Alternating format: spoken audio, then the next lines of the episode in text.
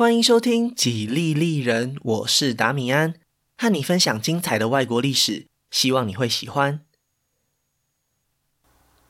在节目开始前，先和大家说声抱歉，上礼拜无预警的延后一周，真的很不好意思。详细原因我有写在粉丝专页，这里就不多花时间说明了，只想再次和大家说声谢谢，谢谢你们的体谅，我会尽快调整好状态的。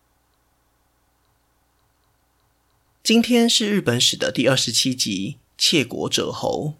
按照惯例，本集节目一样有两张图表，一张是人物关系图，另外一张则是从进击到关东之间的地图。两张我都会放在 Facebook 和 Instagram 的粉丝专页，麻烦大家两边顺手追踪一下，连接都可以在下方资讯栏找到哦。在今天的节目里，主要的重点有三个，首先是替大家重新整理关东地区的前情提要。说明镰仓攻方分裂的情况。第二，则是会聚焦在几代幕府将军的更迭上，其中包括了推动战国时代进程的明应之变。最后，我会介绍第一位战国大名以及战国初期大概的情形。希望听完这集节目以后，大家可以更清楚这几件事情错综复杂的关系。在这边也特别推荐胡伟全老师的著作《日本战国时代之风史》这一系列的三本书，对制作节目有很大的帮助。内容非常丰富，不过相对读起来也会比较吃力。书里面包山包海，几乎所有你能想到的战国历史都写进去了。不过我因为节目制作的考量，只会提到比较知名的人物和事件。如果大家对战国时代非常有兴趣，真的可以找来看看哦。最后要特别说明一下，因为有些人物会经历过成年礼的改名，也可能会因为出家而改名，还有可能会因为还俗而改名。像是这期节目提到的其中一位将军，就曾经改过三个名字。为了避免大家听起来太混乱，我会统一使用最后的名字，并不会按照他们当下的名字来称呼，还请大家见谅。那今天的节目就开始吧。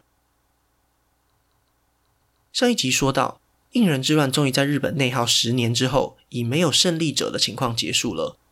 不过在接着讲下去之前，我们必须先回过头来了解一下关东地区的局势发展。所以暂时先将时间倒转三十年左右。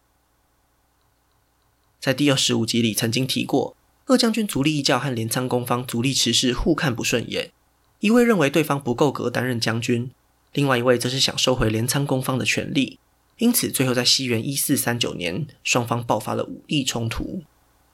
当时的关东管领上杉宪实，因为支持幕府将军重新指派镰仓公方的安排。被足利持氏当成是叛徒，首先就拿他开刀。看到自己人被打，足利义教当然不可能坐视不管，于是就以此为借口，发起了消灭镰仓攻方的军事行动。不到一年以后，足利持氏就兵败自尽，室町幕府取得了压倒性的胜利。不过，在这兵荒马乱之中，足利持氏的其中一位儿子名为足利成氏，还是侥幸逃过了追杀，躲到信浓国的深山里。而且就在短短两年以后，让他等到了东山再起的机会。因为二将军足利义教在平安京里被赤松家给暗杀，顿时之间群龙无首。三管领之间也已经开始了他们的政治算计，根本无暇顾及关东局势的发展。上杉宪实眼看着他的靠山足利义教死于非命，只好见风转舵，找回前老板流亡在外的继承人，也就是前面提到的那位幸运儿足利成氏，将他推举成为新任的镰仓公方。此时的平安京里还乱成一团，当然没有人提出什么意见，事情就这么给定了下来。上杉宪实也在安排好一切以后退出政坛，将关东管领之位传给了自己的儿子上杉宪忠。虽然表面上关东地区恢复了秩序，然而实际上上杉宪忠和足利成氏这对君臣其实是各怀鬼胎。上杉宪忠以为在经历过两年前的战争以后，关东管领的地位已经大幅提升。可以在背后轻易操控镰仓攻方，但是杀父之仇不共戴天，足利城氏恨不得亲手解决掉这个叛徒家族。只不过现阶段实力不足，只能暂时隐忍下来而已。在关东管领没有注意到的地方，他向死去的父亲发誓，总有一天要让上杉家血债血还。这一天并没有让他等太久。五年后的西元一四五四年，足利城氏趁着上杉家的重要家臣离开镰仓时，派人暗杀上杉宪忠，第一次出手就成功复仇。不过一解心头之恨的代价就是再一次掀起了腥风血雨。这个时候的平安京已经相对稳定许多。当家的年轻将军足利义政，在管领细川胜元的协助之下，逐渐踏上正轨，也想趁着这个机会实现当年父亲足利义教没有完成的目标，重新建立起血缘关系较近的镰仓公方。于是室町幕府这边又再一次动员大军，以惩罚足利城氏为理由，向关东地区杀去。这一次，足利城氏并没有像他的父亲一样，在兵败以后慷慨赴义，相反的，他舍弃了遭受战火严重波及的镰仓。带着所有的亲信和部下向东撤退，来到下总国一个叫做古河的地方，从此被人们称作古河公方。就在同一时间，足利义政找上了他同父异母的哥哥足利政之，希望他马上还俗，并且带着幕府的军队前往关东地区，由他来取代足利城氏，成为下一任镰仓公方。等一等，如果足利义政是弟弟，又怎么会轮到他当将军呢？理由很简单。因为足利义政的母亲地位比较高，所以虽然他年纪比较小，还是优先成为了将军继承人。由于足利政之生母的地位较低，所以他在年轻时就已经剃度为僧。照理来说，应该是没有机会步入政坛的。只是因为机缘巧合，所以现在才必须完成地理交付的使命。有趣的是，假如关东地区没有发生这样的大乱，也许未来应人之乱时，主角就不是足利义士，而是这位足利政直了。不过无论如何，历史就是这么走下去的。足利政直接过命令以后，以最快的速度向镰仓进军，以实际的行动来支援正在和古河公方激战的关东管领。然而，当他抵达镰仓时，才发现这里几乎成为了一座废墟，而且关东地区也陷入了分裂的状态。以当地最大条的河流立根川作为分界，东边已经成为了古河公方的势力范围。只有西边的武士愿意听从幕府以及关东管领的指挥，于是足利政治只好重新选择根据地，最后就在伊豆的枯越这个地方落脚，从此被人们称为枯越公方。简单来说，镰仓公方从这一刻开始已经分裂成为枯越公方以及古河公方两派。虽然按照正常发展，获得幕府支援的枯越公方应该要取得优势。但是不久之后，身为关东管领的山内上山家就爆发了家臣叛乱，导致前线战场后继无力。紧接着，一直提供协助的幕府又被卷入了应仁之乱当中，支援的力量也因此大打折扣。对峙的情况又持续了将近二十多年，双方才终于决定和解，互相承认对方的统治正当性。就在关东地区动荡不安的同时，应仁之乱期间成为将军的足利义尚也开始独当一面。试着重新建立起幕府的权威，虽然在他的背后还有许多长辈在暗中指挥，像是他的母亲日野父子以及管领细川政元，但是足利义尚还是勉强装出了将军的威严。没想到，就在几年以后，近畿地区发生了骚乱，逼得他不得不亲自出马。这起事件就是位于近江国的六角氏之乱。整件事情的起因非常简单，就是因为在应仁之乱以后。近江守护六角氏旗下的家臣，为了谋求私利，不断扩大自己的势力范围，甚至还把许多幕府官员的领地给并吞了。身为第九代将军的足利义尚，在接到许多人的投诉以后，只好宣告六角家的族长六角高赖犯上作乱，不惜动员全幕府的兵力，也要将其捉拿归案。说到底，这位六角高赖也还真无辜，虽然犯罪者确实是他的家臣。但是他对这些恶行恶状也毫无办法，因为就连他自己也都无法掌控部下了。现在听到将军带着幕府军队要来讨伐自己，当然是脚底抹油，马上就落跑了。由于近江国距离平安京只有一步之遥，所以足利义尚的军队很快就抵达战场前线。不过他们也马上就发现事情并没有想象的那么顺利。敌军主帅虽然已经逃之夭夭，但是残余的家臣们也不是好惹的。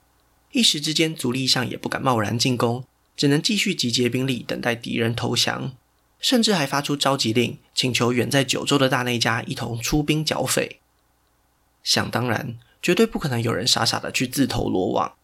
随着日子一天一天过去，幕府军的士气越来越萎靡，而且雪上加霜的是，这个时候还传出了细川家通敌的谣言，让身为将军的足利义尚非常尴尬。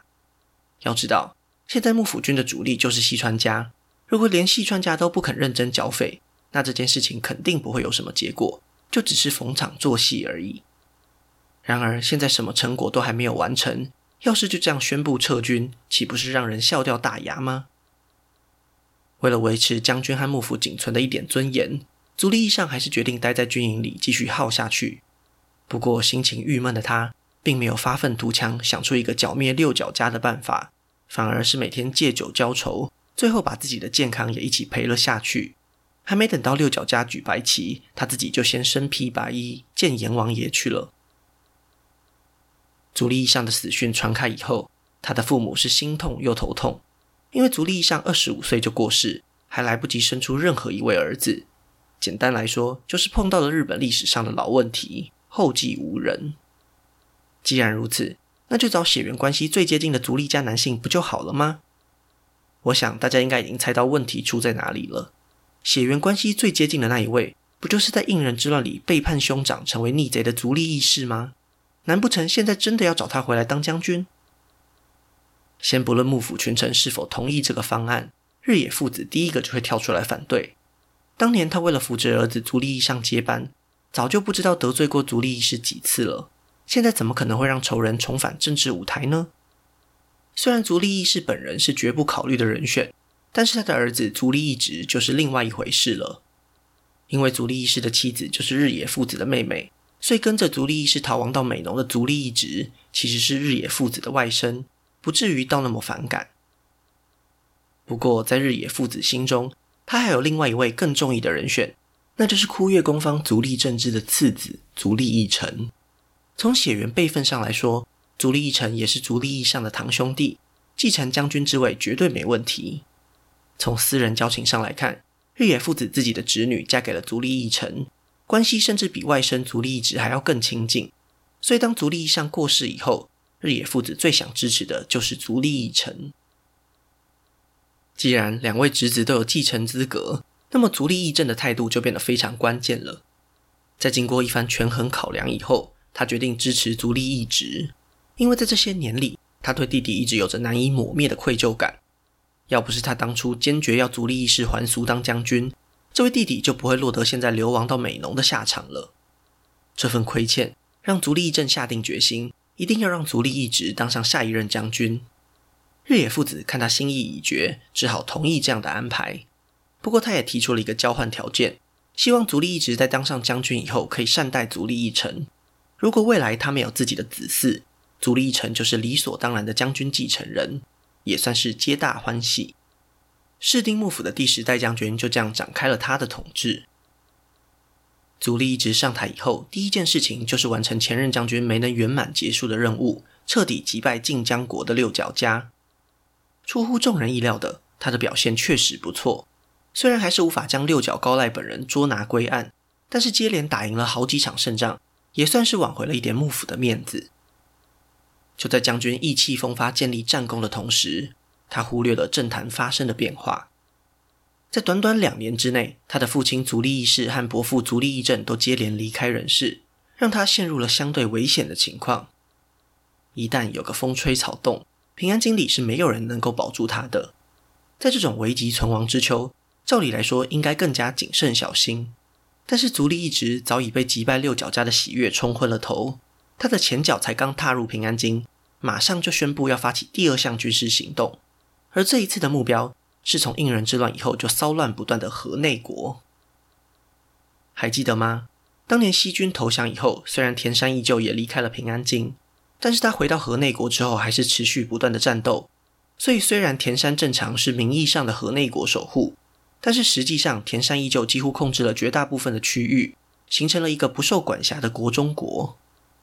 到了西元一四九一年。真正沙场数十年的田山义就终于离开人世，田山正常就想趁机收回属于他的领地，于是他奏请将军足利义直，希望他能为自己讨回公道。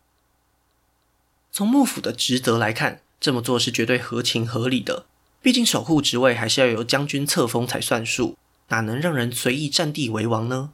所以足利义直很快就答应了这个请求。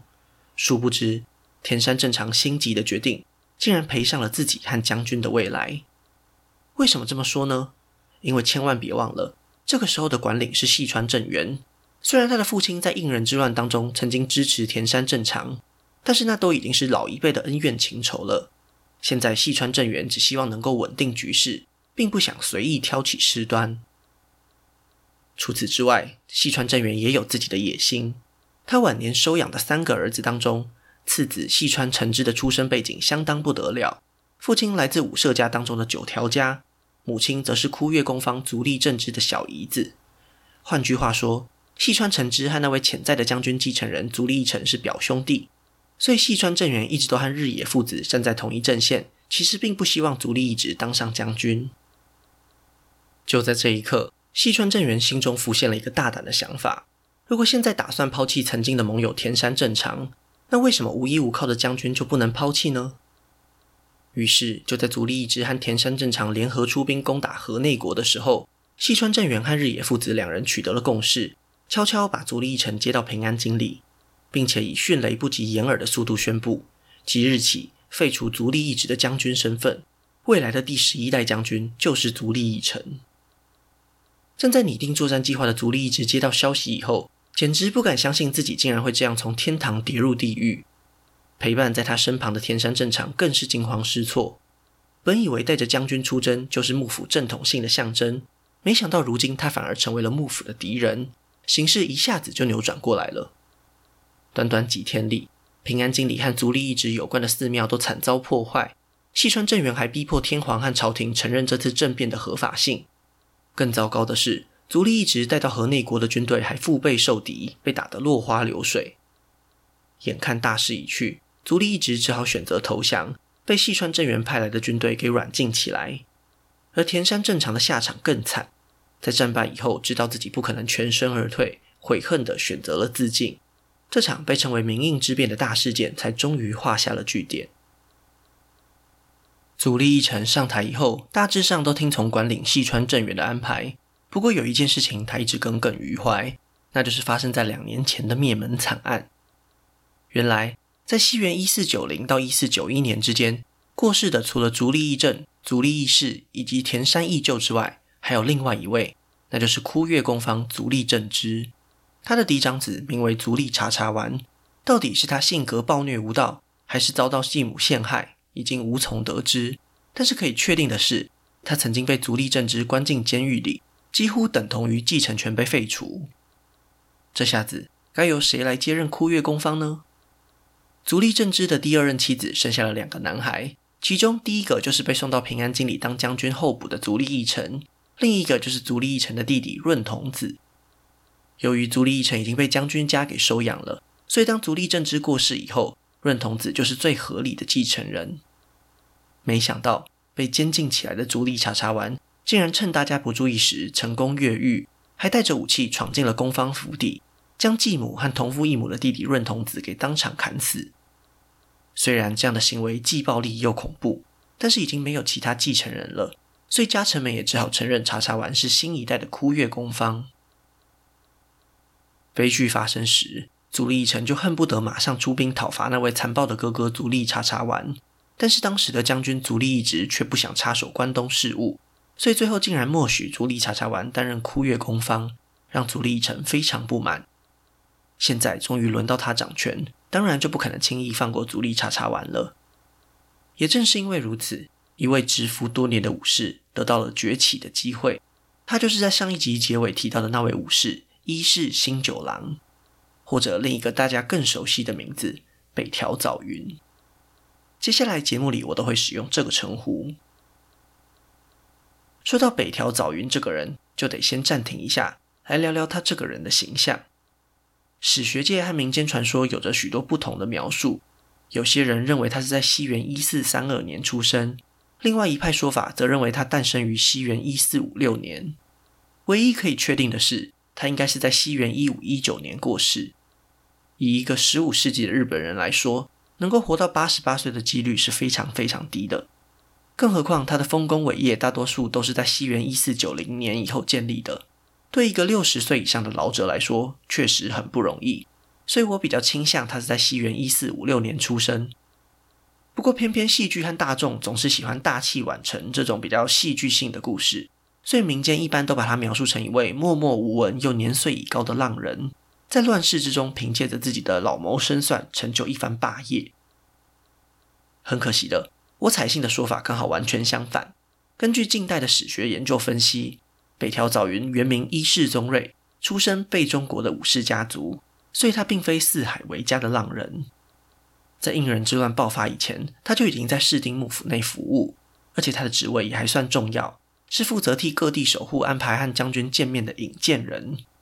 不过很可惜的，他服务的对象命运多舛，就是那位中年还俗的足利义士，所以基本上北条早云可以说是跟错老板了。应仁之乱爆发后不久，足利义士被东军给排挤，又碰上敌方援军大内家抵达，只好明哲保身，逃到了伊势国落脚。不过之后，足利义士被哥哥找回去平安京时，北条早云就辞职不干了。详细原因没有清楚的记载，很有可能是因为他认为足利义士前途一片黑暗，于是选择另谋生路。无论如何，他最终选择隐居起来。等到他下一次在历史上留下记录时，已经是应仁之乱快结束的西元一四七六年了。这一年到底发生了什么大事呢？原来。北条早云的姐姐早在几年以前就已经嫁给了骏河国的金川氏族长，还生下了一个男孩，一切看起来非常顺利。偏偏就在这个时候，北条早云的姐夫在进行军事行动时遭遇了埋伏，当场就被人给击毙。这下子骏河国内群龙无首，陷入了混乱的局面。而其中最惨的就是失去丈夫和爸爸的那对可怜母子，他们在无依无靠的情况下，很有可能会成为政治斗争的牺牲者。为什么呢？因为照理来说，北条早云的外甥金川世亲就是金川家的正统继承人，并没有任何争议。但是这个时候的枯月宫方正想尽办法要打倒古河宫方，所以他们找来了金川世亲的堂叔，并且向他提出交换条件：只要他愿意带领金川家支持枯月宫方，那他们就愿意帮忙扶植他成为金川家的族长。北条早云的姐姐知道以后，当然不肯坐以待毙。为了守护儿子的未来，他紧急发出求救信，请北条早云前来骏河国稳定局势。于是北条早云义不容辞，成为了骏河国的座上宾。最终在他的斡旋协调之下，双方达成了协议，在金川世亲成年以前，先由堂叔暂时代理；等到金川世亲成年以后，就必须把家督之位还给这位年轻的男孩。事情虽然就这样暂时落幕了，不过想也知道。那位堂叔怎么可能会遵照约定，把已经到手的权力还给金川世亲呢？于是就在西元一四八七年，北条早云发现那位堂叔不遵守约定以后，立刻带着自己的手下武士展开攻击，成功将其诛杀。金川世亲才终于可以拿回属于他的权利。立下大功的北条早云赢得了外甥满满的感激和尊敬，但是他并没有要求巨大的报酬。而是选择了骏河国最东边的新国四城当做根据地。这座城池虽然规模不大，但是地理位置相当优越，就在东西往来的交通路线旁边，而且还是以居高临下的姿态在高地上矗立着。明眼人都知道这里绝对是易守难攻，所以北条早云就像是掐住了进出关东地区的咽喉一样，替外甥抵消了不少威胁。时间一转眼又过了六年。来到足利义澄接任将军的时刻，一直以来，金川家都和幕府有着非常密切的联系，所以当足利义澄打算攻打枯月宫方足利茶茶丸的时候，马上就想到了金川家。而位于最前线的北条早云，就是这次攻击行动的前锋。说是这样说，但是北条早云手下大约只有两百名武士，如果再加上金川氏亲可能有借给舅舅的三百名武士，最多也就是五百人左右的规模而已。如果要说这支部队能够干出什么大事，大多数人都是不会相信的。然而，北条早云真的办到了。因为伊豆国土壤相对贫瘠，本来人口就不算多，再加上枯月宫方在这里征收重税，相当不得民心。所以，当北条早云的军队进入伊豆国以后，不但没有受到阻碍，反而还有当地农民带路抄捷径，大大的加快了行军的速度。等一等，农民就算了。难不成枯月宫方的守军也不出来防守吗？这就是北条早云运气不错的地方了。此时的关东管领山内上杉家和他们的亲戚上古上杉家正在关东北部打得不可开交，而且这些年来，枯月宫方的武装力量大多数都部署在东边，警戒的对象都是夏总国的古河宫方，从来没有想过有一天会被金川家给偷袭。所以当北条早云杀入枯月时，还真的没有什么像样的武力能与之抗衡。不到一天的时间，足利茶茶丸就兵败逃跑，延续将近四十年的枯月宫方从此灰飞烟灭，消失在历史的舞台上。赶走足利茶茶丸以后，北条早云顺理成章地接受了伊豆国西部，并且在接下来的十年里蚕食鲸吞掉整个伊豆，甚至还把势力范围扩张到了更东边的相模国。根据民间野史的记载，北条早云很早就表现出他对相模国有着浓厚的兴趣，其中夺取小田原城的故事更是戏剧张力十足。一般的说法是这样的：北条早云为了降低小田原城主的戒心。三不五时就会送上贵重的礼物，打猎捕获的猎物也都会和小田原城主分享，表现出人畜无害的和善态度。这样处心积虑的演戏果然派上了用场。在西元一四九五年的秋天，北条早云向小田原城城主表示，附近野鹿繁殖过多，造成了农作物的损失和农民生活上的困扰，必须举办一场大型狩猎。如果不小心越过边界，还请多多包涵。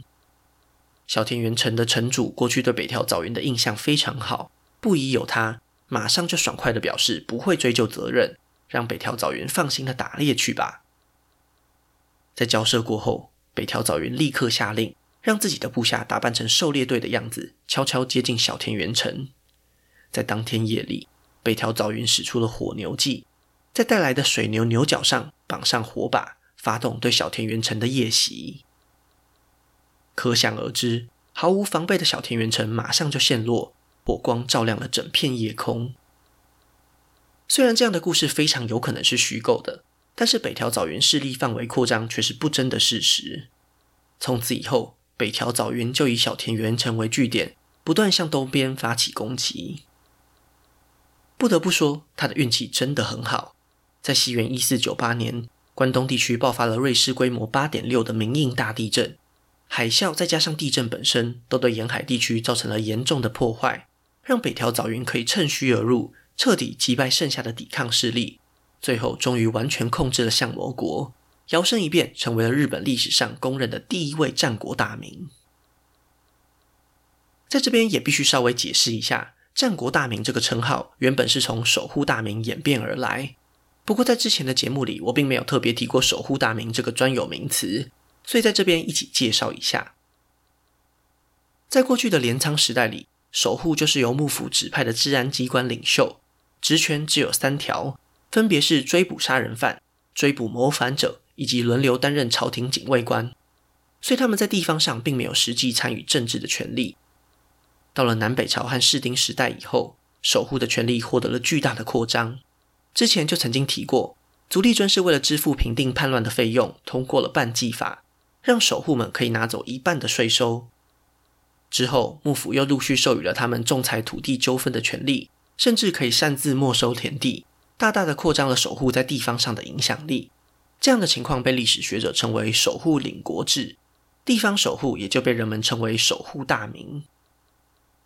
那守护大名又和战国大名有什么区别呢？虽然学界对判断的标准并没有绝对的共识，但是大致上来说，战国大名对他们的势力范围有更深入的掌控。过去守护大名虽然获得来自幕府授权的名分，但是在实务上也必须和当地的豪族合作。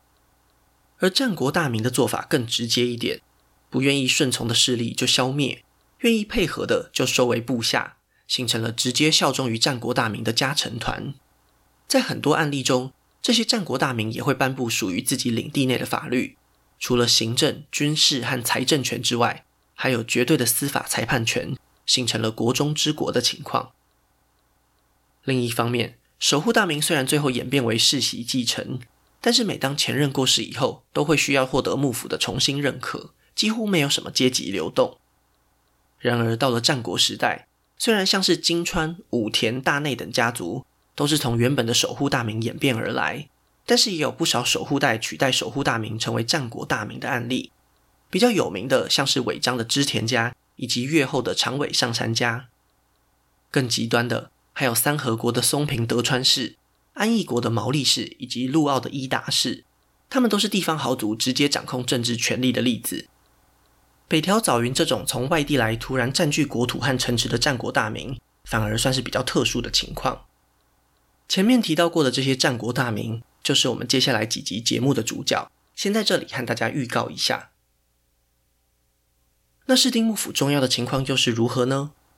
在北条早云发光发热的同时，细川政元和将军足利义澄难道就什么事情也没有发生吗？如果真的这么顺利，那就是他们足利家的祖上有保佑了。不过很可惜的，平安京还是一点也不平静。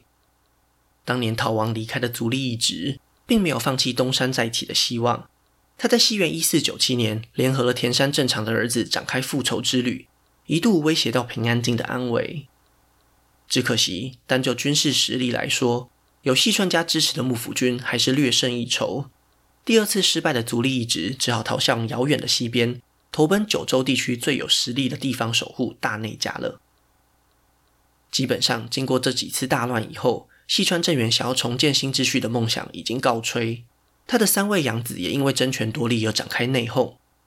虽然最后细川高国成功打败其他两位没有血缘关系的兄弟，成为了幕府管领，但是细川政元本人却在内斗的过程中遭到养子的家臣暗杀，意外成为了最大输家。在看到近畿地区乱成一团以后，最开心的应该就是流亡九州的足利义直了。在他发现细川家三兄弟自相残杀时，敏锐的选择和细川高国合作，带着大内家的援军杀回平安京。从足利义澄的手中抢回将军之位，不过就像镰仓攻方的分裂一样，被赶走的足利义澄来到阿波国的平岛苟延残喘，因此他的后代子孙也被人们称为平岛攻方，又持续了几十年的纷乱，让幕府的权威来到历史上的新低点。一直到多年以后，织田信长永历第十五代将军足利义昭，才终于结束室町幕府晚期的闹剧。只不过到了那个时候，距离室町幕府正式灭亡，其实也不远了。最后再讲回来，关东地区，